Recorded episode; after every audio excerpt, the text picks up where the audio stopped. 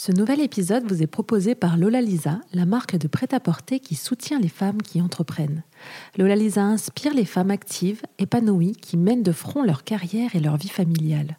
La marque propose une mode abordable, facile à vivre, idéale pour le quotidien. Sa mission Inspirer et encourager les femmes à être fières d'elles et leur donner l'audace de réaliser tous leurs projets avec allure et élégance. Née en Belgique, la marque célèbre chacune d'entre nous depuis plus de dix ans au travers de boutiques physiques et d'un e-shop. Lola Lisa vous souhaite une merveilleuse écoute pleine de tips et d'inspiration.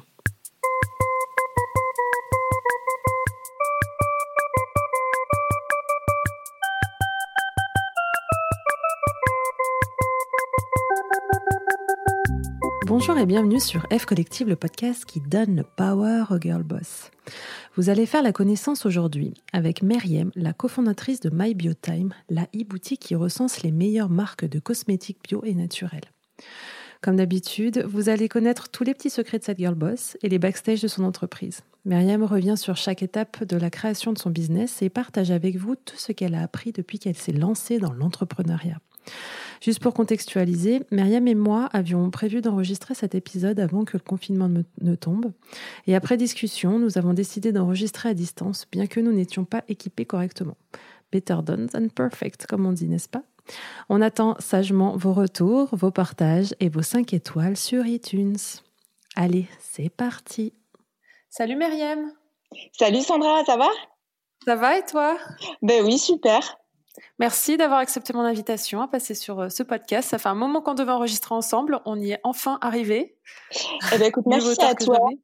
Exactement, merci à toi écoute, de m'avoir proposé euh, et invité du coup euh, d'être d'être sur le podcast. C'est super. C'est un podcast que j'ai la chance d'écouter hyper souvent. Donc je suis ravie d'enregistrer cet épisode avec toi. Top. Est-ce que tu pourrais rapidement te présenter pour les personnes qui ne te connaîtraient peut-être pas encore? Oui, alors euh, moi je suis Myriam, donc je suis originaire de, de la région lilloise, c'est important vu qu'on on se parle aussi d'écosystème lillois.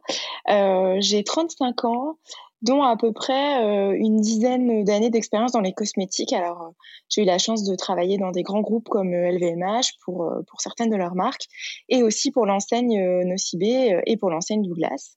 Et j'ai donc cofondé en 2018 le site internet MyBiotime qui distribue donc des cosmétiques naturels et bio. Hmm. Cette euh, partie-là que tu as, commencé à, parler de ton bah, des, expériences passées, je, sais que quand on s'était rencontrés euh, la première fois, tu m'en avais parlé et que finalement c'est un peu ce qui t'a euh, amené à, à réfléchir à, une autre consommation, c'est ça? Est-ce que tu peux un peu nous raconter euh, ce qui s'est passé dans ton parcours professionnel, euh, dans ta vie d'avant? Ah non, mais c'est exactement ça. Euh, moi, j'ai fait un parcours, je vais pas dire classique, mais si peut-être un peu prépa, école de commerce. J'ai fait la schéma à Lille. Et euh, je suis un peu tombée dans les cosmétiques un peu par hasard. C'était euh, mon premier stage, puis après mon premier apprentissage et mon premier emploi, premier CDI. Et du coup, euh, j'ai navigué dans ce secteur-là avec beaucoup de plaisir. Et euh, les premières années, euh, c'était super. Et puis, il y a peut-être 5 ans, 6 ans, j'ai commencé à me poser des questions sur la manière dont on consomme. Et en fait, ça a été assez facile de changer des habitudes, par exemple dans l'alimentaire de se dire de consommer plus bio, euh, de, de limiter la junk food. On est aussi, euh, je dis tous les deux parce que parce qu'en plus mon, mon conjoint fait partie de l'aventure, mais on avait tous les deux les mêmes aspirations. Euh, on est aussi sportif, donc on, on, fait vraiment attention à, à ce qu'on mange et à, et à, comment on vit, dans la, dans la mesure du possible, hein, bien entendu. Et dans le textile aussi, on a essayé de faire attention à, à faire beaucoup moins de fast fashion, à, moins accumuler bah, de fringues tout simplement.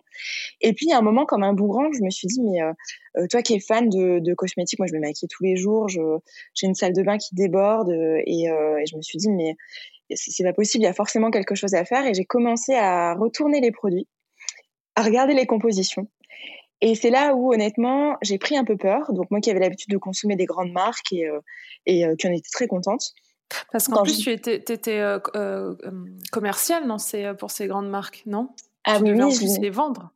Ah mais je l'ai été, mais totalement, euh, je l'ai été parce que j'étais commerciale terrain euh, et euh, mon dernier job était acheteuse, donc j'achetais ces produits-là. Et c'est vrai que j'avais pas la conscience de l'importance que de la composition et de ce que ça pouvait faire sur, sur nous d'un point de vue santé.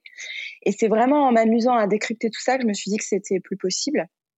Mais en même temps, euh, j'avais pas envie d'arrêter de me maquiller, j'avais envie de continuer à consommer, j'avais envie d'avoir un rouge à lèvres qui soit rouge et pas euh, vermillon ou pas euh, pas corail. Je voulais vraiment la couleur euh, la couleur que je voulais. Et en perso, j'ai commencé à, à, chercher et j'ai fini par trouver des petites marques françaises, européennes qui qui du coup proposaient ce type de produit. C'est comme ça que l'aventure l'aventure est née. D'accord. Et donc, concrètement, quand tu as commencé à avoir euh, l'idée, donc tu étais en poste, ça a mis combien de temps à, bien germer à, Est-ce que tu travailles concrètement dessus? Est-ce que tu peux un peu revenir sur cette période? Tu es resté mhm. combien de temps en poste, euh, tu vois, tout en développant parallèlement euh, ton projet? Quand est-ce que tu as pris la décision de partir? Enfin, tu vois, cette décision, elle est quand même importante. Elle est. Mhm. Elle est. Ouais. Elle est, bah, elle est, oui, elle est capitale et puis elle est, elle est pas facile euh, à prendre. Euh, ça a mis en tout euh, un an et demi avant que je, enfin entre le moment où l'idée a germé et le moment où j'ai quitté mon emploi. alors l'idée, elle a germé. alors ça c'est maintenant que je me replonge dans mes souvenirs, mais elle a germé dans un avion de retour de la Martinique où on était allé voir un des meilleurs amis de, de mon conjoint et il se trouvait que sur le vol de retour qui faisait à peu près 7 heures, il n'y avait pas d'écran. Donc, euh, pas le choix que de discuter, j'ai envie de dire. et du temps? On a eu du temps et euh, c'était des idées qu'on avait comme ça dans la tête. Et, et moi, le fait d'aller vers plus de cosmétiques bio, j'avais envie de le faire avec mon employeur actuel, enfin à l'époque plutôt, euh, mais c'était pas dans la stratégie de l'entreprise. Et euh, je, je, disais souvent à mes il faudrait que je m'y mette, ce serait bien. Enfin, je pense qu'il y a beaucoup de clients et de clientes qui sont dans le même cas que moi. Et là, pendant ces sept heures, on, on, en a discuté, on a réfléchi concrètement en se disant mais euh, comment on peut faire euh, Est-ce qu'on doit quitter nos emplois euh, Qu'est-ce qui peut nous aider dans ce, dans ce sujet-là Est-ce qu'on a les épaules pour le faire? Et au bout de ce voyage en avion, quand on a atterri, on s'est dit, bah, il faut qu'on en parle en fait. Il faut qu'on échange avec des personnes du monde de l'entrepreneuriat ou des gens qu'on connaît pour confronter notre idée. Et on a eu quelques rencontres comme ça, dont une, une ancienne amie, enfin une, amie toujours, hein, une vieille amie de prépa qui travaille par exemple chez, chez Eura Santé, donc qui est un incubateur d'entreprise dans la santé, avec qui on a échangé sur le projet, qui nous a dit, bah, écoutez, le seul moyen de savoir si ça va fonctionner, c'est de se lancer en fait. Il n'y a pas mmh. d'autre moyen, le marché est là, vous avez envie, vous avez tous les deux des compétences, bah écoutez, il faut vous lancer, il faut confronter votre idée, et c'est elle qui nous a donc mis en relation avec euh, Eura Technologies, donc l'écosystème euh, de start-up euh, du nord de la France, avec qui on a commencé à échanger. Et ce voyage retour, il devait être en mars. Et on a échangé avec Euratech, je pense, six mois plus tard, nos premiers échanges. Et on a, on a intégré en janvier de l'année d'après l'écosystème Euratechnologie avec l'idée de faire germer euh, cette idée-là justement. Et on a intégré un programme qui s'appelle Start, qui est un programme qui euh, permet en fait de réaliser une étude de marché, d'être confronté à différents professionnels. Et pendant deux mois, euh, du coup, tu, bah, confrontes ton, idée à énormément de gens différents et ça, c'est hyper salvateur. En toute honnêteté, pendant cette période-là, nous, on a conservé nos jobs, donc on faisait un peu les deux en même temps. Et j'ai annoncé en mars à mon entreprise que je souhaitais, que je souhaitais partir parce qu'en mars, j'étais bah, j'étais beaucoup plus assurée, j'avais beaucoup plus envie d'y aller et tous les échanges que j'avais eus m'avaient euh, confrontée dans l'idée d'entreprendre. Ouais, en fait, j'ai deux questions par rapport à tout ce que tu viens de nous raconter là. La première, c'est que j'ai l'impression que très naturellement, tu as parlé de ton projet avec ton conjoint, comme si euh, ça coulait de source que tu n'allais pas le faire toute seule et que tu allais l'embarquer dans l'aventure. Est-ce que c'est c'est comme ça que ça s'est passé? Alors, dans ta tête? euh, alors dans ma tête, ce qui était sûr, non mais c'est vrai que c'est ce qui était sûr, c'était que l'entrepreneuriat en solo, c'était pas forcément quelque chose euh, pour moi. Alors ce que je vais dire est hyper cliché, mais euh, j'avais très peur, très peur pardon de l'entrepreneur euh, chez soi, H24, qui parle à personne devant son ordinateur. Je, moi j'ai besoin de contact. Je, je suis quelqu'un de terrain, j'ai besoin d'échanger.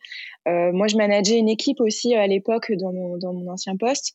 Euh, j'ai eu l'occasion de manager des équipes jusqu'à 15-20 personnes, donc euh, je j'aime ça et, et, du coup je me voyais pas du tout en solo entrepreneur en fait. Euh, l'entrepreneuriat c'était pour moi une vraie une vraie question d'équipe en fait, un vrai travail d'équipe. Tu connaissais des gens qui étaient entrepreneurs autour de toi justement? Pas qui te donnait cette image? Non, pas forcément. Alors pas du tout. C'était un gros cliché. Moi, je suis pas du tout une famille. Euh, je viens pas du tout d'une famille d'entrepreneurs et dans mon entourage, il y en avait très peu. Mais euh, je pense que oui, c'était un cliché où je m'imaginais être sur mon ordinateur euh, de 9h à 18h sans avoir aucun contact et, et j'avais peur de dépérir et surtout de pas faire avancer le projet c'était vraiment une de, mmh. une de mes vraiment premières peurs. Donc c'était impossible pour moi de, de le faire en, en solo. Euh, Je pense qu'il y, y, a aussi toujours une partie de, je vais pas dire syndrome de l'imposteur parce que c'est peut-être un peu fort, mais euh, on, on connaît. Oui, que tu es très légitime euh, Oui. Euh, c'est ça. La légitimité peut-être. Et puis, oui, de pas savoir si vraiment tu es faite pour bah, mener, comme tu disais tout à l'heure, hein, un projet jusqu'au bout, en fait. C'est, ça fait peur oui, c'est ça, toute seule de se dire. les euh, tu vas monter un site internet, tu vas négocier avec des fournisseurs, tu vas créer un plan euh, de communication, tu vas aller chercher ton financement. Euh, je, ça me paraissait à la fois hyper excitant, tu vois, et en même temps super angoissant. Je me suis dit, mmh. mais comment tu vas pouvoir cocher toutes les cases? Donc, je pense que oui, de toute façon, toute seule et euh, sans l'appui aussi de l'écosystème Eura Technologie, je suis pas sûre de d'avoir eu euh, d'avoir eu ce déclic en fait. Après, la deuxième partie de ta question, c'est de se dire euh, entreprendre en en couple en tout cas, pas en famille, mais en couple, mm. même si on est une micro-famille finalement à deux. Alors ça, c'était quelque chose que je m'étais toujours interdit. Donc mm-hmm. c'était euh, le no way total. Je pareil, le vieux cliché de me dire euh, le couple à la vie euh, et au travail qui n'arrive pas à décrocher. Bah on en ça ça existe beaucoup hein. Finalement, tu vois, pour quelque chose qu'on dit qu'il faut pas faire, bah ça existe beaucoup et il y a des super des super exemples qui fonctionnent dans le tien, enfin tu vois. Et, euh, et, pourquoi pas. Bon, c'était pas trop ma question à la base, mais si tu as, si as envie d'en parler, parlons-en tout de suite. Travailler en couple. Alors, travailler en couple. Euh, honnêtement, c'est une super expérience. Enfin, J'écoutais euh, certains de tes podcasts, euh, comme Clémence Colonel Moutarde, qui, qui, mmh. vit la même chose, la même chose que moi. Mais en fait, tu tu tu apprends en fait à connaître d'une autre façon la personne avec laquelle tu partages ta vie. Bah ouais, parce qu'en fait, finalement, tu connais la personne euh, dans ton au quotidien, dans ta vie perso, mais tu sais pas comment elle travaille en vrai. La euh, euh, ouais, tu sais pas comment elle travaille. Tu sais pas si. Euh, enfin, tu vois, y y il faut être fait pour travailler ensemble aussi, non? Moi, je, je, ouais. sais pas s'il peut être fait, mais euh, oui, c'est sûr. quand tu démarres, tu sais pas du tout. Enfin, moi, je connaissais euh, mon conjoint euh, dans la vie perso, mais dans la vie pro, pas du tout. Je m'étais pas fait de valider, etc. moi, je pense que ce qui est, ce qui est important, en tout cas, c'est d'avoir chacun ses périmètres. de se faire confiance et ça au final je trouve qu'aussi le fait d'entreprendre en famille ou en couple la confiance elle est du coup beaucoup plus forte parce qu'on mmh est tous les deux dans le même bateau donc il n'y a pas d'intérêt divergent comparé à un associé peut-être un peu plus euh, un peu plus lambda. Et puis euh, oui, moi j'apprends à, à connaître euh, ses alors ses défauts forcément dans le dans le pro, mais j'en ai aussi beaucoup, donc c'est bien, c'est très équilibré. Mais aussi mmh. c'est super qualité dans dans le pro et et on forme un un bon duo parce qu'on est ouais. voilà parce qu'on est vraiment complémentaires. Après, en toute transparence, je le dis pour tous les gens qui auraient envie de faire faire aussi l'expérience, nous on s'est fait accompagner aussi par Réseau Entreprendre, donc en plus de la technologie et ils nous ont incité à faire un test de compatibilité professionnelle dès le débarrage. ok. En disant euh, c'est super. C'est quoi? C'est des, questions, euh, c'est des questions, c'est genre, un, genre euh, un quiz ou un truc comme ça? Comment, comment ça marche? C'est ça. Alors en fait, c'est des, des, petites affirmations en fait où tu dois choisir entre trois affirmations assez proches, celle qui te correspond le plus. Et derrière, ça te donne ta, ta, tes défauts, j'allais dire professionnels, et aussi tes qualités, et tes zones de confort et tes zones d'inconfort. Et en fonction de ça, ils sont capables de dire si on est compatible ou pas. Et du coup, ça c'est vachement intéressant parce qu'on l'a fait peut-être, ça faisait peut-être deux trois mois qu'on travaillait ensemble, et donc je pense qu'on avait chacun compris quels étaient les défauts de l'autre et les qualités de l'autre. Mais c'est bien quand c'est quelqu'un d'extérieur qui te le dit. Ouais, tu prends un peu moins mal. Exactement. c'est ton conjoint qui te le dit directement. Voilà, c'est ça. Alors, je le dis en toute transparence. Moi, on m'a dit que j'étais un petit peu trop euh, militaire et parfois autoritaire sur certains des projets. qu'il fallait absolument que ça avance et que ça bouge. Et je pense que qu'il l'avait ressenti, mais c'est bien quand on le dit de l'extérieur. Et au final, je me suis un peu adoucie en me disant c'est vrai que parfois t'es un bon, d'accord, voilà, c'est vrai. Alors que peut-être que ça nous aurait une dispute, voilà. Ouais. Ok, c'est cool de faire ça. C'est, c'est, je connaissais pas, tu vois. C'est un bon, euh, un bon exercice. Et du coup, euh, le truc, c'est que, imagine, on te dit, bah, en fait, vous n'êtes pas du tout compatible. Imagine, on t'avait dit ça. Bah, en fait, vous n'êtes pas bah, compatible. Bah, c'est le risque. Hein. je, je, pense que c'est ça, ça, ça, devait certainement arriver. Euh, enfin, ça a dû arriver en tout cas avec ce test-là. Franchement, je sais pas du tout ce qui, ce qu'on aurait fait si c'était arrivé. Je pense qu'on se serait quand même acharné je pense, et qu'on mm. se serait quand même lancé, parce qu'on avait envie de le faire et c'était ancré.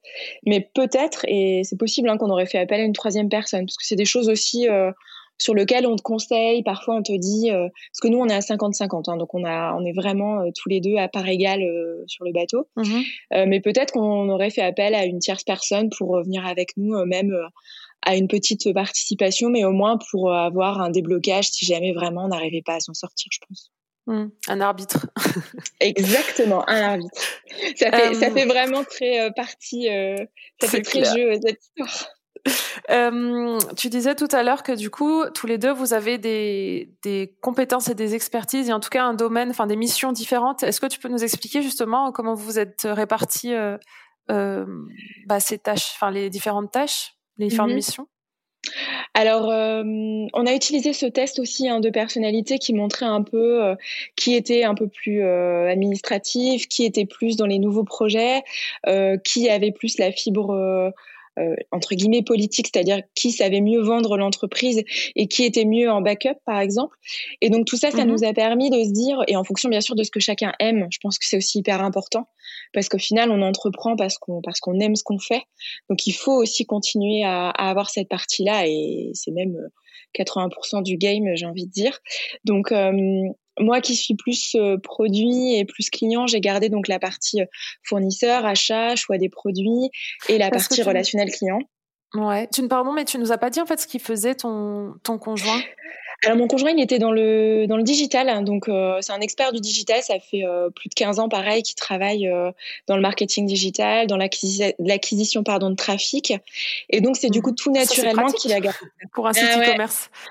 Pour un site e-commerce, c'est assez pratique. Tu vois qu'on avait, euh, on avait bien pensé le truc.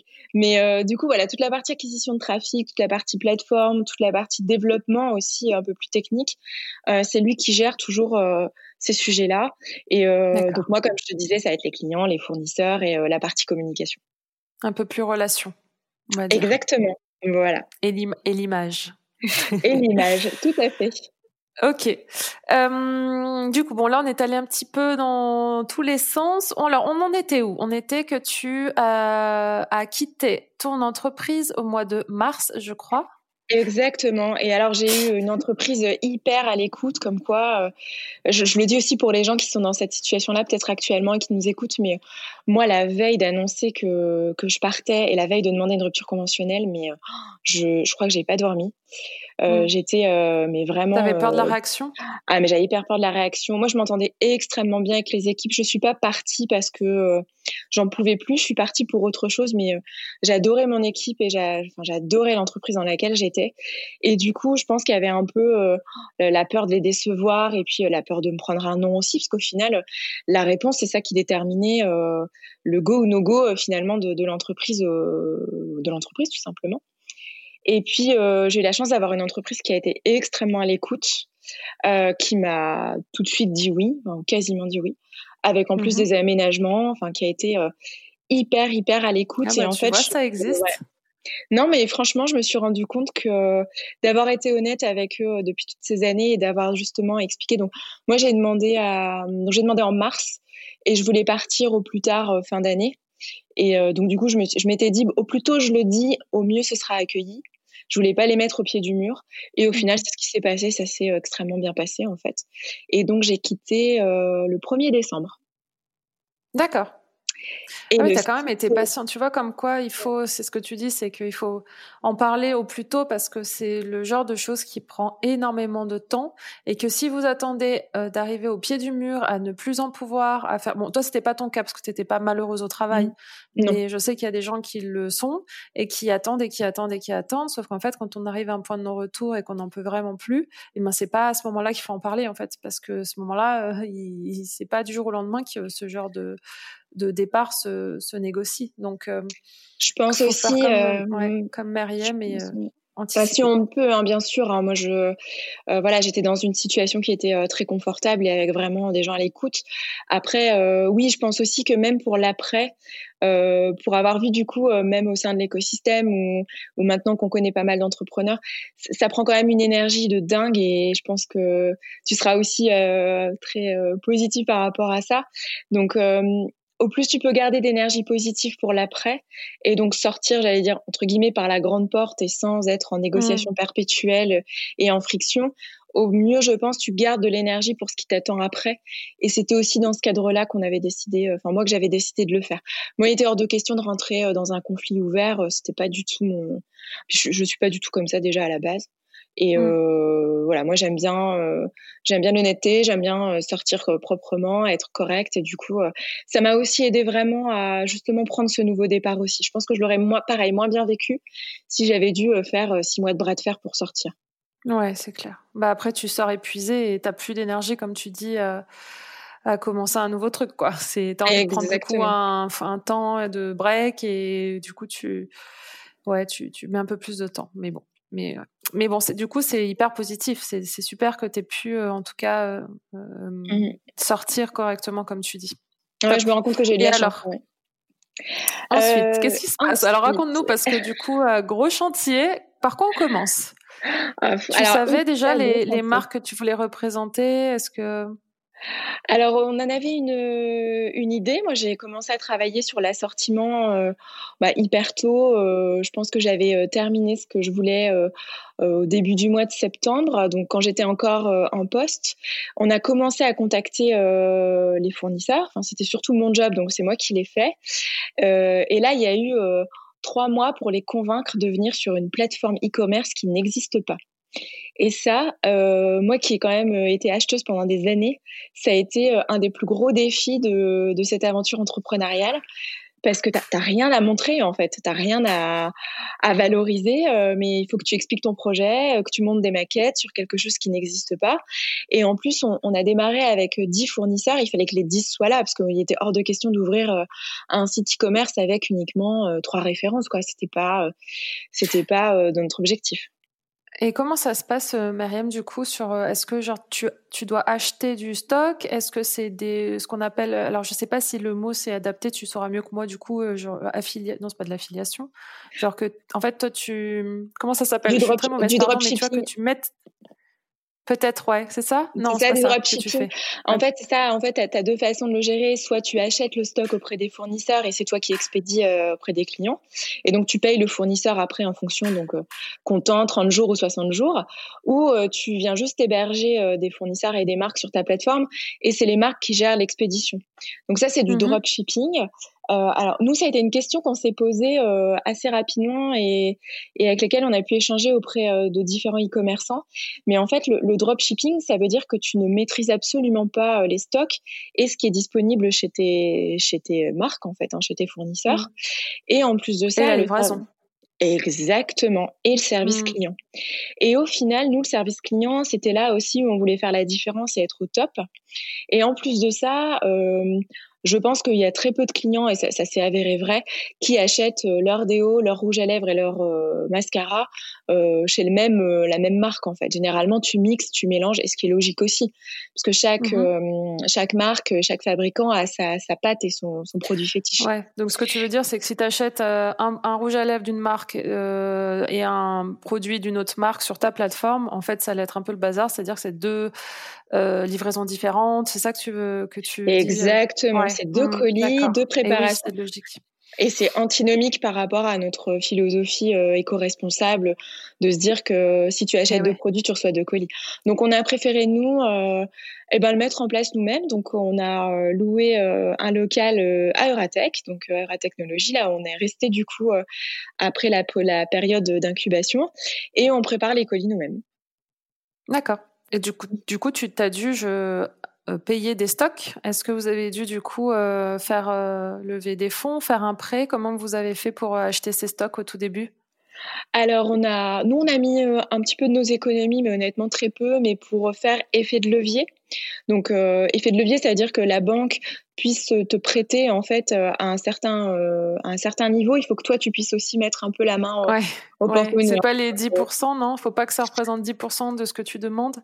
Alors après, c'est, voilà, c'est à peu près ça, mais après, c'est, toujours négociable, ça dépend des banques, mais euh, il faut qu'il y ait quand même voilà, une proportion euh, qui soit un peu significative. Donc après, comme nous, on était à deux, c'était plus simple aussi de réunir cette somme-là.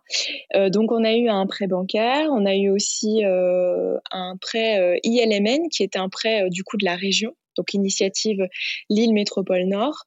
Et euh, on a aussi euh, eu un deuxième prêt auprès d'une banque solidaire, donc qui est une, une banque qui a vocation à financer des projets euh, plus éco-responsables.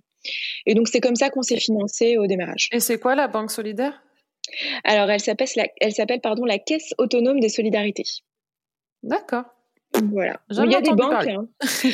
alors, c'est des petites banques. Après, ça faisait partie aussi de notre projet à nous. Euh, c'est pas forcément quelque chose qu'on revendique, mais c'est très perso. Euh, moi, je voulais vraiment euh, aussi voilà, faire appel à une banque qui ait des valeurs éthiques. Et alors, même si ce sont des banques qui, honnêtement, accordent des plus petits prêts, on avait envie qu'un peu de cet argent-là bah, vienne arroser, en tout cas, ou arroser la petite graine de My Biotime et faire en sorte que, que, que ça prenne vraiment tout son sens d'un point de vue projet éco-responsable. D'accord, ok, ça marche. Et donc voilà. Et euh, important aussi parce que, enfin, si je peux l'ajouter, parce que ça, ça peut être des questions aussi euh, que vous posez. Euh, c'est sur la partie garantie. Donc nous, on n'a pas eu de caution personnelle parce que c'était pas comme ça qu'on voulait faire. Donc tous nos prêts sont garantis par Noractif ce qui fait qu'on n'a pas euh, pas besoin du coup d'être euh, nous en tant que personne euh, responsable du coup des prêts si vraiment il y avait quelque chose qui se mmh. passe. Ils se portent garant pour vous. Exactement. Et, c'est pour ça que ouais et c'est pour ça que les les banques sont plus sont moins réfractaires et et à, prêter à des personnes qui ont déjà la garantie non actif. Si je dis pas exactement. Mmh. C'est exactement ça. Ok. Ça marche. Donc, euh, donc voilà. Donc vous, vous avez choisi en fait effectivement de, de bah, d'acheter des stocks pour être complètement autonome dans votre relation client. En fait, c'est ça? Exactement. On a pris un risque euh, financier, c'est sûr. Bah ouais. euh, après. Euh, le, le, stock fait pas euh, fait pas si peur que ça aux banques c'était pas non plus énorme hein. euh, donc au démarrage c'était c'était vraiment très peu et du coup ça nous a permis pardon excuse-moi non non vas-y on se coupe, excuse-moi. Euh, je voulais te demander, mais euh, en même temps, toi, tu n'as pas, euh, ou c'est peut-être le cas, c'est peut-être une question du coup, le, les stocks que tu achètes finalement, toi, c'est pas des produits saisonniers, donc non, c'est des choses que tu peux continuer à vendre tout le long de la de l'année? Exactement. En fait, c'est des produits qui se vendent tout au long de l'année. Alors après, il y a, y a forcément une saisonnalité sur certains produits, par exemple les produits corps ou ou euh, par exemple les fonds de teint qui vont se vendre peut-être plus à la rentrée en septembre, mais mm. ça reste des produits que tu vends toute l'année. Donc euh, c'est vrai que pour un banquier, c'est c'est moins de risques et puis ça après rassure. on est, ça rassure. Puis on est aussi un site e-commerce dans le sens où euh, on a on a très très peu de frais fixes en fait. À part peut-être nos assurances, euh, le reste, tout le budget marketing, il est euh, corrélé à ton activité. Euh, le budget logistique, il est corrélé à ton activité. On n'est pas comme un magasin fixe, un, un magasin qui va avoir avec des un loyer, mmh. tu vois, voilà, des grosses mmh. charges fixes. Donc ça aussi, ça rassure un banquier et, et c'est comme ça qu'il faut lui présenter hein, de toute façon. En gros, le, le gros de l'investissement de base pour nous, ça a été le site parce qu'on voulait vraiment une mmh jolie euh, bah, une jolie vitrine et, euh, et le, le, stock. Et je peux te poser une question parce que c'est vrai qu'on en parle souvent et qu'on pose, enfin, on en parle souvent avec euh, des femmes entrepreneurs qui ressentent euh, le hum, quand tu vas voir un banquier que tu y vas toute seule. Euh, on te fait comprendre que bon, euh, t'es une femme et t'es toute seule, c'est, enfin, ça serait mieux de, tu vois, d'avoir quelqu'un avec toi, quoi. Est-ce que toi, mmh. tu as ressenti que d'être, euh, c'est, c'est horrible de poser cette question parce que j'y crois pas qu'on, enfin, ça me, ça me fait mal au cœur qu'on pose encore, qu'on doive encore poser ces questions aujourd'hui. Euh, enfin, moi, ça me choque un peu. Ah Mais est-ce que toi, euh, quand tu, bah, justement, quand vous êtes allé chercher cette part, cette partie financière, tu as ressenti que, bah, en fait, finalement, être avec ton conjoint qui est un homme, eh ben c'est un plus. C'est pas ce qui a fait, bien sûr que non, mais euh, en tout cas, bon, c'était un, c'est un plus. Alors, moi aussi, hein, je suis choquée qu'on puisse euh, encore se poser cette question-là, mais je pense que malheureusement, ça doit encore exister. Euh, après, les banquiers, c'est pour ça que j'aurais du mal à répondre à ta question complètement. Je pense qu'ils sont plus frileux à financer une personne seule versus un duo que ce soit un duo féminin, un duo masculin ou un duo euh, femme-homme en fait. Aujourd'hui, on est quand même plus sur une tendance, non mais c'est vrai, une tendance plutôt de, de, duo en fait, et je le, je le vois aussi pas mal dans, dans les nouvelles entreprises qui se, qui se créent, euh, parce que euh, forcément, ça fait plus de compétences, ça fait euh, plus de travail euh, abattu, etc. Donc, moi, je suis toujours admirative, je, et j'en ai dans mon entourage de personnes et de femmes hein, qui ont créé leur entreprise toutes seules, leur site e-commerce, leur marque, parce que forcément, c'est plus de travail quand on est tout seul. Donc, je pense que déjà, un banquier, honnêtement, il va être plus il va être plus rassuré, par un duo. Mm. Donc après, pour parler aussi de personnes, parce que j'ai eu de la chance du coup d'être dans une promo Eratech où on était pas mal de filles, euh, et ça c'était c'était top parce qu'il faut quand même rappeler les chiffres en France, on est sur 4% d'entrepreneurs euh, d'entrepreneurs femmes euh, et à Euratech on est quand même plus proche du 10% en ce moment. Donc ce qui est plutôt pas mal. Mm-hmm. euh, T'imagines comment on, on, on, est content de 10%. On est content de 10%. Non mais oh, voilà. on vient de, on, part de loin. On vient de loin. Mais, mais je suis sûre que ça va, que ça va s'arranger et il faut aussi, euh, on pourra reparler. Euh, il faut aussi que nous les filles, on, on se débarrasse de ce syndrome d'imposteur et qu'on et qu'on y aille à fond. Et euh, je pense. Hein. Et en tout cas, euh, moi j'ai vu qu'elle n'avait pas eu forcément plus de difficultés.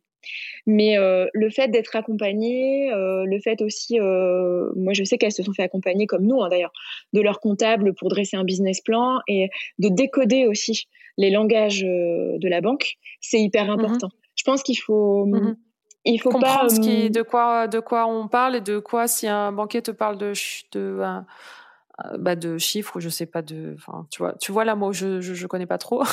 Mais comment tu comprennes de quoi il parle c'est ça que tu veux dire? Exactement. Moi je pense qu'il faut mmh. en fait ton projet tu, tu l'aimes il est à toi tu le trouves génial enfin c'est, c'est sûr. Euh, il faut pas s'attendre toujours en face et surtout surtout de la part de personnes qui sont euh, d'un point de vue finance ou d'un point de vue plus technique à ce qu'ils soient aussi emballés que toi c'est logique. Par contre il faut toujours essayer en tout cas c'est, c'est à mon sens et c'est ce que je partage avec les filles qui sont dans la même promo que moi de dire qu'est-ce qui va rassurer, qu'est-ce qui va faire que la personne en face de toi, elle va être excitée aussi par ton projet. Et c'est de se mettre un peu dans les, dans les chaussures de l'autre qui fait que tu vas pouvoir réussir à avoir ce discours plus, euh, plus adapté en tout cas à un banquier. Et tu n'auras pas le même discours auprès d'un banquier versus euh, euh bah, un leveur de fonds ou euh, versus quelqu'un qui va intégrer ton équipe par exemple. Et c'est important de, comprendre la personne que tu as en face de toi pour avoir le bon discours. Je pense pas qu'un banquier ait plus de, velléité, j'allais dire, à, à prêter à une femme, mais je pense qu'il faut aussi que nous, on se dise, nous, on est totalement légitime à y aller il faut juste qu'on s'arme des meilleurs outils pour y aller, en fait, tout simplement. Mmh, mmh. Et ce conseil que tu donnes euh, de, bah, de se mettre à la place de la personne qui est en face et de juste euh, lui dire ce qu'elle a envie d'entendre en fait pour la rassurer c'est un conseil aussi qui peut aller qui, vaut aussi n'importe quelle personne qui est en face de toi non? Ah mais complètement ah mais si si complètement moi, je le faisais quand je passais des entretiens je me disais ok alors j'ai pas du tout les compétences pour ce job. Euh, Qu'est-ce que cette, la personne qui est en face de moi veut entendre? Et des fois, je m'inventais carrément une vie. je m'inventais euh, des compétences, je sais pas. En fait, je lui disais ce qu'elle voulait entendre. Oui, bah tu vois, et en fait, euh, et en fait, ça marche parce que c'est juste euh, se mettre à la place de la personne qui est en face. Bon, après, euh, une fois que tu as le job, après, tu fais moins la maline en mode oh putain. oui, tu, tu, mesures ce que tu, ce que tu as dit. Mais, Mais c'est vrai qu'il faut toujours se mettre à la place de la personne qui est en face de toi, en fait. Qu'est-ce que cette personne veut entendre? Exactement. Tu vois, quand je te disais euh, que sur la partie site e-commerce, euh, en gros, là où, là où les charges fixes sont les plus fortes, ça va être le stock et, le site. Ben, c'est en, échangeant honnêtement avec euh, une amie qui est bancaire, qui ne devait pas nous financer de toute façon, mais en échangeant avec elle, elle me dit, tu sais, un banquier, ce dont il a peur, c'est les charges fixes et, et, ce qui va être lourd chez toi. Donc, si tu arrives à lui faire comprendre qu'au final, il y a peu de choses qui sont lourdes chez toi, et tu vois, le discours, je l'ai même gardé parce que je le tiens avec toi, bah ben, tu, tu vas arriver à le convaincre. Et en fait, euh, je pense que femme ou homme en face, en tout cas, j'espère, et moi, je milite pour ça. bah ouais, je me dis, euh, on va rester sur ça dans le sens où euh, si c'est pas le cas, c'est vraiment trop triste et c'est vraiment trop horrible. Donc, donc moi, je, veux, je, je, crois en ce que tu dis aussi. Sinon, t'imagines Oui, on aborde ça positivement quand même. Ouais, exactement. Euh, ok, trop cool. Et donc, euh, tu as tes 10 références pour euh, lancer le site. Le site, du coup, c'est vous qui euh, vous avez fait appel à un prestataire externe ou avec les compétences de ton conjoint, vous avez réussi à le monter tout seul? Alors, on s'est aussi posé euh, pas mal de questions. On s'est dit, est-ce qu'on le fait en mode artisanal euh, ou est-ce que euh, on part d'un template de site et on demande à un développeur de, du coup, de décliner notre identité et de faire ça de façon un peu plus, un peu plus professionnelle. Et on a pris la deuxième option parce qu'on a réussi à avoir les financements et surtout, on, on voulait un site qui fasse très pro dès le départ. Et puis, euh, sans te noyer dans les, dans les détails techniques, il y a des déclinaisons de couleurs euh, et il y a hum, des déclinaisons pardon, de contenance, il y a différentes marques. On avait aussi un blog, on l'a toujours associé. Et du coup, on voulait vraiment qu'il soit le plus complet possible dès le démarrage pour pas devoir revenir dessus euh, tout le temps. Et c'est le choix qu'on a fait. On a travaillé avec un développeur du coup externe. Qui, voilà. Ça marche. Et le nom Mabiotime, alors, c'était, il est là depuis le tout début ou il est euh, Alors là, euh non, mais ça aussi, c'est une super, enfin, c'est une histoire de fou quand on y repense. Euh, non, on, a, on avait un nom qui était complètement différent. Qu'on avait, je pense, décidé dans cet avion, je pense, de retour de la Martinique, où on s'était dit, voilà, on va s'appeler comme ça. Donc c'était un nom, je peux le dire, hein, c'était Ellie à la base, E-L-H-Y parce qu'on trouvait que c'était euh, bah, c'était mignon, c'était joli, ça nous correspondait. Euh. Je pense qu'on s'était ça fait, un, peu un nom de un prénom d'enfant, non aussi Mais je pense que c'était un peu ça. C'était un, un, petit délire tous les deux, et on était sûrs de notre coup, mais euh, mais sûr sûr sûr. on a postulé à Avec ce nom-là, donc je pense qu'il y a encore des des, des documents Euratech avec ce nom-là. Et puis quand on a quand on s'est inscrit à Euratech et qu'on a démarré, la première des choses que les gens nous ont dit, mais pourquoi Ellie Qu'est-ce que ça mm. veut dire? Ça n'a aucun rapport avec ce que vous faites. Euh, on ah ouais, donc tu as senti que ça allait euh, poser problème, euh, que ça allait poser problème par la suite? Ah oui, oui, et puis que de toute façon, on l'avait écrit E-L-H-Y, donc en fait, jamais aucun consommateur aurait réussi à le, à le retranscrire. Enfin, ah. c'était c'était euh, perdu euh, perdu d'avance. Donc on a on a mis nos amis à contribution, on a créé un petit groupe WhatsApp et euh, on leur balançait comme ça des idées. Du coup, on s'est dit allez, on se donne on continue à travailler sur le site et et sur toute la structure et puis on, on, se donne quelques mois pour trouver. Et euh, je crois que c'est une de nos amies qui, qui nous l'a mise à un moment euh, sur, sur le groupe WhatsApp et on s'est dit non mais ça sonne super bien. Et, euh, et on l'a pris, on s'est dit mais oui, euh, My Biotime, il y a un côté très perso, il y a le côté bio qui est là et le côté temps, temps pour soi, euh, temps que je m'accorde. En fait, ça, ça, c'était une révélation quand on l'a quand on l'a vu sur ce groupe WhatsApp, on s'est dit mais voilà c'est nous. Ça. Donc on a on a gardé Ellie pour la structure. Euh, la structure administrative, histoire de garder un peu, un peu de cette histoire-là. Mais sinon, on est, on est devenu My Biotime, mais en, en une seconde. C'était, mais oui, c'est nous, ça y est. Ok, bah tu vois, comme quoi des fois, euh, mais c'est bien de, je trouve, de vous, euh, enfin, vous auriez carrément pu euh, vous dire, bah non, en fait, enfin, de pas forcément écouter les premiers retours que vous avez eus en disant, bah nous, on est sûr de notre coup, on fonce, on y va. et j'ai l'impression que vous êtes quand même, vous avez quand même écouté ce que les, ce que les autres vous ont dit. Oui, alors c'est vrai que nous, on est très entrepreneurial. En fait, tu sais, c'est ça, en fait, la balance de, il faut pas écouter ce que les gens te disent, faut y aller, faut foncer, puis des fois ils disent pas que de la merde aussi. Alors faut, tu vois la balance, euh, il faut la, il faut la trouver. Alors nous, c'est vrai qu'on est, on est des éponges. moi, je suis une vraie éponge pour le coup parce que j'écoute beaucoup euh, et j'essaie derrière de, bah, de digérer, de reprendre à ma sauce, etc. Et puis euh, il y a, hum, il y a deux choses qu'on nous a aussi, euh, enfin moi qu'on m'a apprises en tout cas euh, pendant l'entrepreneuriat.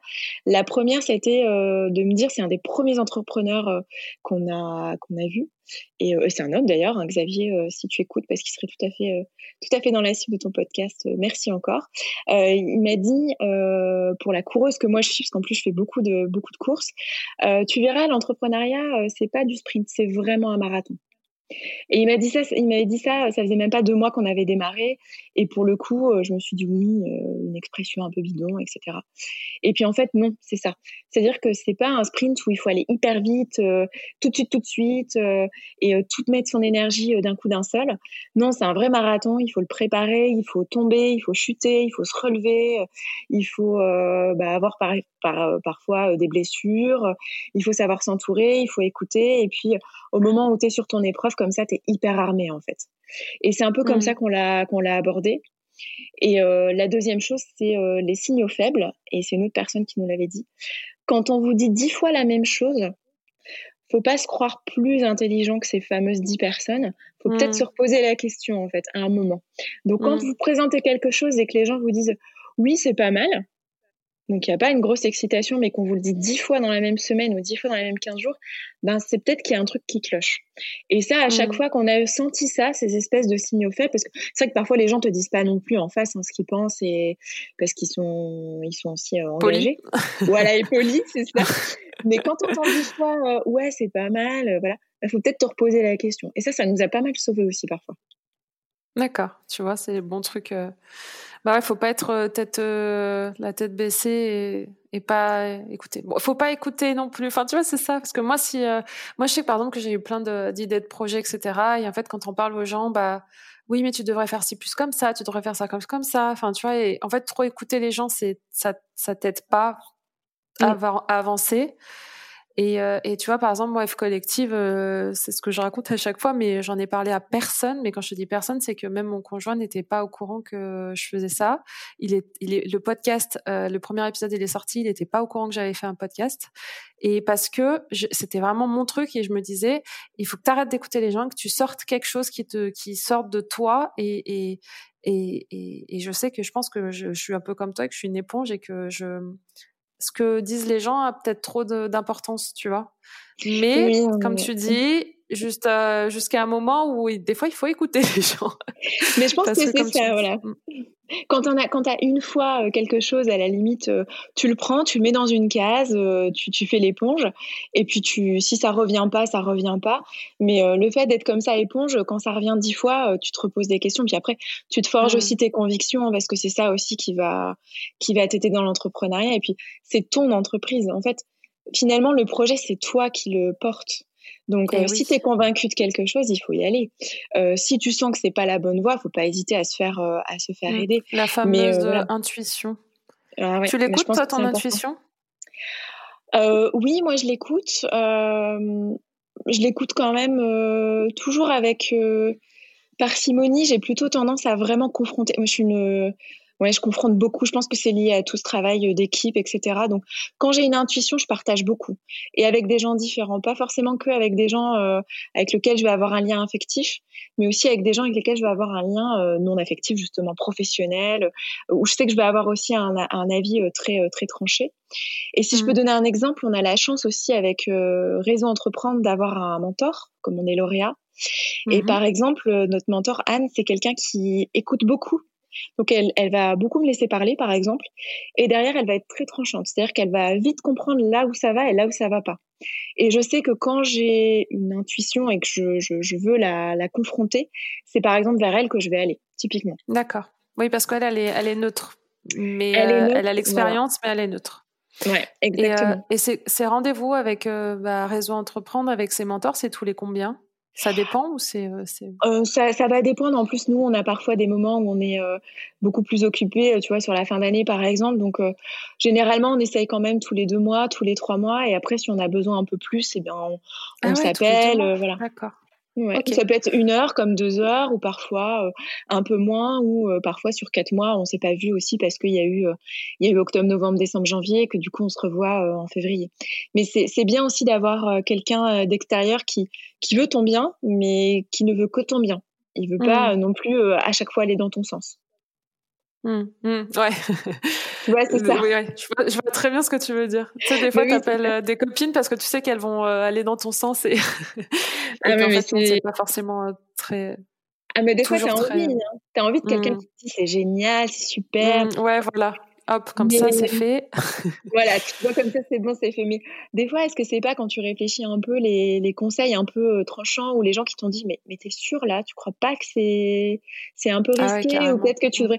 Bah, au final, c'est peut-être ces conseils-là aussi ou qui t'ont remis le plus en cause et qui t'ont permis d'avancer plus vite, en fait. D'aller dans le bon sens. Ouais, c'est clair. C'est clair. Et du coup, euh, pour euh, une fois que tu as ton site internet qui est, qui est créé avec ton petit logo, ton nom, tout est, tout est prêt, comment on fait venir des gens sur un, un e-commerce. Alors pour vous, je pense que vous avez, euh, ça existe depuis du coup euh, euh, janvier, janvier 2018. C'est ça. Donc là, on va entamer notre troisième année. Voilà. Et du coup, je pense que vous avez essayé pas mal de choses pour bah, faire de l'acquisition, j'imagine. Est-ce que, mmh. alors, avec ces deux, trois années d'expérience, comment la façon, enfin, comment on fait venir des gens sur un, sur un site e-commerce? Comment on va les catcher? Comment les Est-ce que tu arrives à nous donner, bon évidemment pas tous vos petits secrets, mais euh, les petites choses, tu euh, vois euh, Alors s'il y a des personnes qui ont des e-commerce qui nous écoutent? Oui, oui, et c'est. Hum, alors nous, on a fait beaucoup de test and learn en fait. Je me rends compte que sur le digital, tu peux mettre des choses en place hyper rapidement. Euh, les corriger, euh, ou au contraire les booster si tu sens que tu as la bonne, euh, la bonne, la bonne solution, en tout cas, ou la bonne stratégie. nous, on a fait, on a fait de l'AdWords, on a fait du SEO aussi, donc on a travaillé notre référencement naturel et je sais que que, que ça tient à cœur de de, de, de c'est normal parce que c'est aussi le, le cœur de ça on a eu du coup une stratégie court terme qui était vraiment sur de l'AdWords, donc de te positionner sur un certain nombre soit de noms de marques ou de produits euh, euh, en fonction des opportunités. Et donc ça, c'est vraiment plus euh, mon associé qui le, qui le pilote en fonction d'un budget et en fonction de ce, qui, de ce qui lui paraît être le plus pertinent, en analysant beaucoup, puisqu'il analysait énormément au démarrage. dès qu'il mettait quelque chose en place, il regardait dans les jours qui ont suivi ce que ça donnait. Et on a fait un travail de plus moyen terme sur le SEO en venant enrichir du coup notre site euh, par des articles et, euh, et par ce ouais, j'allais te parler de tout à l'heure tu nous as parlé justement de cette partie blog euh, qui aussi fait partie de votre site. Cette, ce blog là il est il est important pour vous de l'alimenter fréquemment récur, récurremment? Du tout. de façon récurrente. Voilà. Oui oui au moins on est au moins à cinq articles par mois. Après ça, ça, va dépendre aussi des moments ça va dépendre des sujets mais oui, c'est à la fois ça permet aussi de créer du contenu euh, autre que parler des produits, j'imagine, non? Oui, autre que parler des produits, de garder un vrai lien, de transmettre aussi ton positionnement de marque, parce que ça, c'est hyper important euh, euh, de, de, transmettre justement ton, ta mission, ce que tu es, ce que les, les, valeurs en tout cas que tu communiques. Donc oui, pour nous, c'est un outil hyper important et c'est un outil qu'on a démarré même avant d'avoir mis euh, le site en ligne en fait, hein, parce que c'était vraiment euh, le socle un peu de ce qu'on voulait euh, communiquer. D'accord, ouais, donc dès le départ. Ok. Mmh donc ça, ça aide aussi au référencement naturel, je crois, avec avoir un blog, si j'ai bien appris Exactement. Très bien apprise. Et on avait parlé aussi là très récemment de la stratégie emailing. Est-ce que c'est aussi quelque chose d'important pour pour bah, un site e-commerce selon toi? Oui, oui, pour moi c'est hyper important. Alors après, en, stratégie emailing, euh, on revient de loin. Après, on, a démarré euh, il y a plus de deux ans, donc euh, au début on faisait vraiment des shoots toutes bases. Aujourd'hui, on fait vraiment du, bah, du personnalisé. On vient segmenter notre base, comme le ferait un, un plus grand site, j'allais dire que nous, parce qu'en fait, au final, du contenu, on est, on, en reçoit tous les jours. on a énormément de newsletters maintenant au bout, au bout de quelques temps, et du coup, on se dit qu'on a toujours envie de contenu, mais de contenu adapté. C'est vraiment cette stratégie de l'ultra personnalisation. Donc nous, c'est vraiment aussi là-dedans qu'on s'est euh, qu'on s'est engouffré mmh. parce qu'on pense que clairement notre cliente euh, qui n'achète que du maquillage sur notre site, par exemple, de savoir qu'on a des nouveaux savons, euh, ça va pas forcément l'intéresser et, au contraire, ça va même décrédibiliser notre discours auprès d'elle. Alors que d'aller la chercher avec une nouveauté maquillage, ça va certainement être beaucoup plus, euh, plus impactant. Ouais. Ouais. Et mm. même nous, on a envie de lui parler de choses qui l'intéressent elle, hein, même euh, d'un point de vue valeur. Euh, moi, je, je, suis là aussi pour enfin j'ai envie en tout cas d'améliorer le quotidien de mes clients et de mes clientes et du coup de mmh. leur proposer des choses qui leur sont adaptées. Donc ça c'est quelque chose que tu conseilles en fait, c'est de de personnaliser tous les messages en fait. Plus c'est personnalisé et plus c'est impactant. Pour moi, plus c'est efficace. Après, euh, c'est vrai que ça dépend aussi de, ton image de marque et de ce que tu veux véhiculer, mais, euh, mais nous, c'est forcément ça, parce qu'on distribue aujourd'hui maintenant presque 800 références, un peu plus de 800 références. Donc forcément, ah euh, tout n'intéresse pas tout le monde. Donc si on n'est pas dans cette stratégie d'ultra-personnalisation, on n'est pas pertinent vis-à-vis de nos clients. Mmh. Donc oui, pour moi, oui. Tu es, devenu une, une as de la, du digital euh, e-commerce, etc. Avec, bah écoute, euh, euh, c'était le, plutôt la partie de ton, de ton conjoint, mais finalement, toi, tu es obligé aussi de, bah, de te former, d'être à la pointe, quoi, non?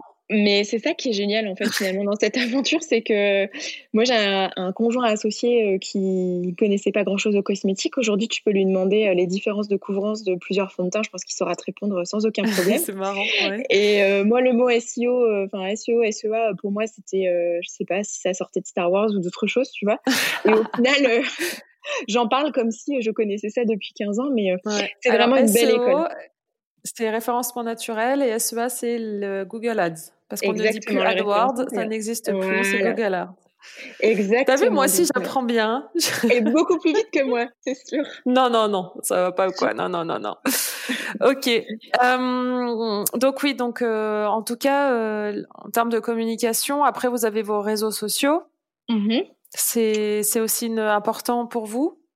Oui, c'est hyper important pour nous. Alors à la fois, on a, on a du coup des influenceuses avec lesquelles on, a des partenariats qui sont plutôt des influenceuses avec lesquelles on, on partage les mêmes valeurs. Parce que pour moi, c'est aussi hyper important d'aller euh, d'aller euh, bah, communiquer avec euh, des, des, communautés justement qui sont vraiment sur ce côté green et sur cette consommation plus responsable. Ouais, c'est ce que tu m'avais raconté une fois où tu disais, moi en fait, ça m'intéresse pas de faire appel à une grosse influenceuse où je vais en fait ratisser, où je vais ouais, je, je, vais être hyper visible. Mais en fait, si c'était hyper visible aux mauvaises personnes, vaut mieux faire une influenceuse qui est plus sur bah, ton domaine, qui est dans, enfin, qui parle de, produits, enfin de cosmétiques, de beauté, j'imagine. Mmh c'est ça que ah tu ben, Exactement. Mmh. Ah, mais pour nous, c'est vraiment, euh, pour moi, c'est vraiment la clé euh, du, succès sur euh, cette partie influenceuse parce que tu, tu es sûr de la communauté que tu vas aller chercher. Parce que si tu prends une influenceuse qui a 300 000, 400 000 abonnés, je prends des exemples vraiment un peu fous, mais, mais qui ne va parler que de mode, que de fast fashion, par exemple, il n'y a mmh. aucun intérêt pour toi.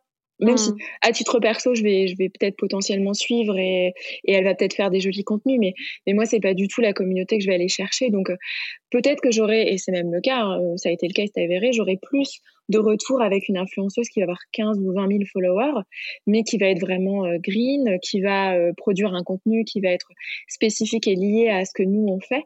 Euh, là, je vais avoir un impact plus important et du coup, je préfère aller faire ça. Et puis aussi et à qui représente vos valeurs aussi. Exactement. Puis après, à titre perso, on aime bien aussi bah, travailler main dans la main avec avec nos partenaires. Tu vois que ce soit euh, bah, des influenceurs ou influenceuses, euh, que ce soit euh, notre photographe par exemple, on a, on a déjà fait des shootings photos et, et on aime aussi connaître les gens avec lesquels on travaille. Euh, notre développeur, enfin, tous les gens qui gravitent, qui gravitent pardon autour de nous, on aime aussi euh, créer cette relation-là. Enfin, moi en tout cas, c'est ce qui me fait aussi euh, aimer l'entrepreneuriat, c'est qu'on n'est pas que dans les une valeurs relation. Humaines. Mmh. Voilà, t'es pas que sur de la marchandisation, marchandisation, je sais plus quel est le mot, mmh. mais voilà, tu es aussi sur une relation à long terme où euh, tu cherches à obtenir forcément le meilleur de la personne, mais tu cherches aussi à lui donner le meilleur de toi-même pour faire en sorte de grandir tous les deux. Et, et mmh. ça, euh, c'est un, des super euh, côtés de l'entrepreneuriat en tout cas. Trop bien. Et bon, ça fait déjà 50 minutes qu'on parle, ça passe trop vite à chaque fois. pour venir à, cette, à plus une partie Meriem slash girl boss. Parce que tu sais qu'on adore euh, parler, discuter de tout ce qui est organisation. Euh, parce que bah du coup vous, gérez quand même beaucoup de choses. Euh, enfin, j'ai l'impression que vous faites énormément de choses par vous-même. Est-ce que avec le temps, tu as réussi à te trouver une organisation pour être super productive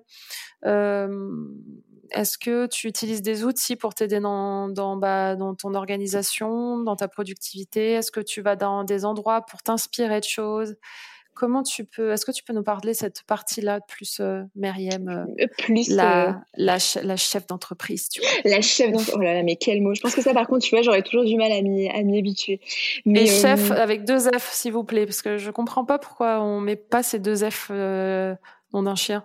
bah oui, c'est super joli écrit comme ça. Bah ouais, en plus c'est super joli. Mm. Euh, et donc euh, organisation, euh, ça a été un vaste sujet parce que quand tu as en effet un nombre de tâches et de missions incroyables, tu parfois tu te perds en fait et tu finis la journée en te disant mais en fait qu'est-ce que j'ai fait? Exactement, tu fais plein de petits trucs qui ne servent à rien. Ouais, et tu n'avances pas sur les gros chantiers, que tu as l'impression que les gros chantiers c'est tellement gros que tu n'arriveras jamais à, à, bah, avancer parce que bah, tu pas le temps. Mm-hmm. Alors, qu'est-ce que tu te dis Et, en, plus, et en plus de ça, il faut non, mais en plus, il faut t'auto-motiver parce que c'est toi la motivation. Alors, moi, non, mais c'est vrai. Hein. J'ai vite compris, moi, que par exemple, rester 4 euh, heures à faire la même chose, c'était pas fait pour moi. Euh, moi, je suis plus. Euh, il faut que je, il faut que je papillonne en fait. Donc en fait, ce que j'ai fait, c'est que je prenais ma journée, je regardais euh, ce qui était impératif à faire, genre vraiment urgent. généralement, je le fais tôt le matin. je me réveille un peu plus tôt, par exemple que l'équipe, et je me dis à, je sais pas, à 7h30, tu vois, par exemple, c'est quoi le truc absolument que je dois faire aujourd'hui, mais vraiment. Je peux absolument pas passer à côté. Parfois, ça peut être euh, un coup de fil euh, à un fournisseur parce que je devais absolument lui répondre sur quelque chose ou euh, ça va être. C'est une tâche, tu te donnes une tâche impérative, urgente à faire dans la journée et quoi qu'il se passe, tu devras faire cette tâche. Cette tâche Exactement. Je, je ne dois absolument pas quitter le bureau sans avoir fait cette tâche-là. Mm-hmm. Et généralement, j'essaie de la faire tout de suite le matin. Comme ça, ça me, ça me libère aussi. Mais moi, je me dis, c'est fait. Mais parfois, c'est pas possible. Hein. Des fois, ça peut être, je dois absolument voir telle personne au bureau et du coup, euh, bah tiens, il faut absolument que je cale le rendez-vous à 16h, comme ça je suis sûre que je vais l'avoir. Donc ça, c'est une des premières choses que je fais pour avoir aussi ce sentiment de, de, travail accompli et pour me permettre aussi de prioriser parce que faire des to-do list avec 15 choses à faire, au final, euh, tout est, tout est sur la même, le même niveau de priorité et tu, sais noyé. plus quoi faire. Ouais, c'est ça. Hmm. Voilà. du coup, toi, c'est plus tous les matins. Tu fais pas euh, par semaine, c'est plus à la journée. Si tu préfères le faire tous les, ouais, chaque matin. Oui, alors je préfère le faire chaque matin et il y a un truc que je fais en plus euh, alors, tous les dimanches soirs généralement. Je me dis c'est quoi le gros euh, sujet de fond que je veux avoir euh, mené la semaine d'après. Donc, je me mets pas mm. la deadline de me dire je le finis le mardi ou je le finis le jeudi ou le vendredi, mais c'est juste, voilà, dans la semaine, il faut absolument que ce sujet de fond-là, je l'ai euh, soit clôturé, soit, voilà, soit entamé. Ça peut être de me dire, euh, je prends un cas hyper concret, euh, on a déjà fait trois brainstorming sur les coffrets de Noël, et je vais me dire dimanche soir, ah bah tiens, là, la semaine prochaine, il faut que je statue. Donc, il faut que je fasse un résumé de ce qu'on s'est dit en brainstorming et un résumé de ce que je vais faire et que je le fasse valider par l'équipe. Et ça, je le mets en tâche de fond. Et parfois, du coup, quand, quand j'ai un petit moment ou quand j'ai envie de passer à autre chose, je me dis, ah bah tiens, je vais faire ça. Et je me mets en tout cas comme target de le finir euh, pour le vendredi fin de journée. ça, c'est un peu les deux coup, Tu mets tout ça sur euh, papier ou sur euh, ou as un outil sur le digital? Alors, je vais utiliser Trello parce que moi j'aime bien Trello, je trouve que c'est plutôt pas mhm. mal. Je l'utilise pour moi parce que ça donne des deadlines aussi. Et après, ça me permet aussi de venir, euh, quand tu as un, dossier de fond, tu as aussi différentes tâches. Donc, euh, forcément, ça me permet de diviser aussi ces tâches-là. D'accord. Et, et en, au sein de l'équipe, vous communiquez, euh, du coup, c'est aussi via Trello? on, communique via Slack plutôt. Trello, c'est ah, vraiment chacun. Pour moi, Trello, c'est à chacun son, son sujet son et tableau. voilà, et son tableau, c'est un peu ça. Mm. Et après, on est, on est très informel, hein, nous. Hein. Donc, euh, quand on veut discuter, échanger, c'est sur Slack, parce que comme ça, on peut se donner euh, nos, nos, petits dossiers, nos petites priorités. Et, d'ailleurs, on n'en a pas parlé aujourd'hui. L'équipe, euh, l'équipe, elle est, elle est constituée donc de ton conjoint. Et est-ce que vous avez embauché ou est-ce que vous vous projetez d'embaucher?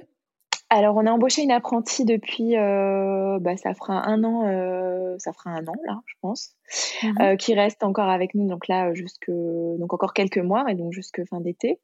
Et après, on a aussi pas mal de gens qui gravitent autour, de freelance, qui ont pu travailler à la fois sur voilà la photo, le développement, et donc tout ça, on le, on le garde aussi sur Slack si on a besoin de communiquer avec eux. D'accord, ok, ça marche. Ok, très bien. Et euh, du coup, je ne sais pas si je t'ai coupé, euh, si tu avais euh, terminé la partie organisation. non, ça c'est vraiment les, c'est vraiment les deux tips parce qu'après sur la journée, bah, je, généralement je gère la partie commande tôt le matin pour que ce soit fait, et après je pars dans mhm. mes tâches quotidiennes en fait. Et tu arrives à prendre de la de l'avance. De toute façon, je pense que tu n'as pas le choix maintenant, vu l'ampleur que le business a pris, mais à anticiper, tu sais, tes prises de parole, tes messages sur les réseaux sociaux, l'envoi des newsletters. Est-ce que, euh, genre, est-ce que tu arrives à prendre de, de l'avance? Et si tu arrives à prendre de l'avance, euh, tu arrives à prendre combien d'avance? Est-ce que tu dis, genre, bah, ça, c'est, enfin, plus, tu vois, d'une semaine à l'autre Hum, alors, on a un plan qu'on définit. Généralement, euh, il est défini sur les trois mois qui arrivent. Donc, les trois mois? Ouais. Non, mais ça, c'est une, belle, euh, c'est une belle théorie, mais n'empêche, ça fait du bien. Parce qu'en ah fait, tu te dis, euh, dans les trois mois qui arrivent, tu vois, c'est bête, mais si tu as la, fête des mères ou le 1er mai, par exemple, bah, au moins tu dis, ah oui, c'est vrai, il faut pas qu'on oublie de communiquer là-dessus à ce moment-là. Ça, c'est un, une bonne tips aussi que tu donnes, c'est euh, le, calendrier, euh, comment on peut appeler ça, euh, événementiel de mmh la vie. mais non, mais c'est la fête des mères, c'est quel jour, la journée, je sais pas si vous êtes dans n'importe quel secteur, mais des fois il y a des jours, tu vois, c'est le jour, qu'est-ce que je peux dire? Trouve un exemple, Sandra. Trouve un exemple. Si, tu vas à la journée de la planète, par exemple. La journée, la journée de la femme, pour moi. La journée de la, femme, exactement. La journée des droits internationaux des femmes, oui, tout à fait. Exactement. Et ça, en fait, d'établir effectivement de, de, de, de l'avoir euh, en tête en avance, bah, ça te dit, bah, mmh effectivement, tiens, c'est faut communiquer autour de ça, donc qu'est-ce que je fais, tac, tac, et ça aide à prendre de l'avance sur le travail. Oui, et même si, euh, tu vois, c'est très théorique, hein, mais on le suit quand même à presque 80% du temps. Mais si par exemple, tu avais prévu une opération avec euh, une marque, un cadeau par exemple, et que l'opération, enfin le cadeau a un retard de livraison, parce que ça c'est aussi la vraie vie, bah c'est pas grave, tu peux aller chercher euh, quelque chose que tu avais prévu de faire la semaine d'après, tu peux venir intervertir sans que ça devienne, tu sais, une source de stress. Oui. Mmh, mmh, mmh. Comme tu as déjà dire, oh là là, qu'est-ce que je dois faire euh, enfin, ouais, de, je dois je dois modifier ce truc, est-ce que je mets à la place? Enfin, c'est ça que tu veux dire? Exactement. Tout comme euh, je vais avoir non, mais, c'est, mais nous, c'est, vraiment dans cette. Enfin, moi, c'est dans cette optique-là, je me dis comme ça, je peux être hyper réactive. Ou alors, il y a un super sujet qui tombe, euh, ou il y a une super actu euh, qui tombe, et on a plutôt envie de communiquer là-dessus. Bah, c'est pas grave, ce qu'on avait prévu de faire euh, ce jour-là, bah, c'est préparé, et puis on le mettra à un autre moment. Ok. Ça fait déjà une heure qu'on discute et euh, j'avais encore plein d'autres questions. J'ai l'impression qu'on a, j'ai un sentiment d'inachevé. oui, mais c'est vrai qu'on pourrait en parler. Euh, il y a énormément de bah choses. Ouais, moi, ça me, ça me passionne tous ces, ces, euh, ces sujets. C'est, c'est un truc de fou. Euh, du coup, est-ce que tu peux nous dire bah, où est-ce qu'on peut retrouver ma Biotime Où est-ce que, enfin, comment on peut ah bah, vous, nous retrouvez, euh, vous nous retrouvez sur euh, le site euh, donc internet my-bio-time.com slash fr, mmh. mais vous nous retrouvez en nous, en nous recherchant parce qu'on a, on a fait un joli travail de SEO. Donc, Exactement. Très naturellement, vous allez tomber dessus. Extrêmement naturellement, vous allez tomber sur nous. Et puis sur les réseaux sociaux, donc sur le compte, sur le compte MyBioTime. Ouais, allez suivre parce que c'est vrai que du coup, moi je trouve que voilà l'importance de créer du contenu euh, autour de ce qu'on vend, euh, c'est important et je crois que et je pense que vous vous le faites très bien. Et euh, du coup, voilà, il y a des choses super intéressantes. Voilà, même si on n'achète pas, on n'est pas voilà cliente, on trouve quand même. Enfin, tu vois, il y a ce contenu qui est super intéressant et. Bah super, qui merci vous fera acheter un jour, qui vous fera acheter un jour. Potentiellement qui vous fera basculer un jour. bon, trop cool. Merci Myriam. Euh, merci beaucoup à toi. C'est passé super vite. Mm. Et euh, on a réussi à le faire, ce podcast. Yes Oui, je, super, vis ça comme une victoire. Ouais, c'est ça. C'était notre, C'était notre tâche de fond de la semaine. Du coup, c'est parfait, c'est fait. De, la semaine, ça fait combien de mois qu'on dit qu'on doit le, faire, ce podcast des mois. Franchement, ouais, ouais, des mois. Bah, merci bon, beaucoup, super. Merci Myriam et euh, gros bisous et allez suivre gros ma Merci, à très vite. Salut, ciao ciao. Salut. Un énorme merci encore à mon invité du jour et un énorme merci à vous d'avoir écouté cet épisode jusqu'au bout. Est-ce que la conversation vous a plu? J'espère que oui. Et si c'est le cas, ce serait très sympa de votre part de laisser 5 étoiles sur iTunes ou alors tout simplement de nous le faire savoir sur Instagram at fcollectif-du-bas Lille. C'est tout pour moi. Je vous dis à très vite avec le parcours d'une nouvelle girl boss de la région.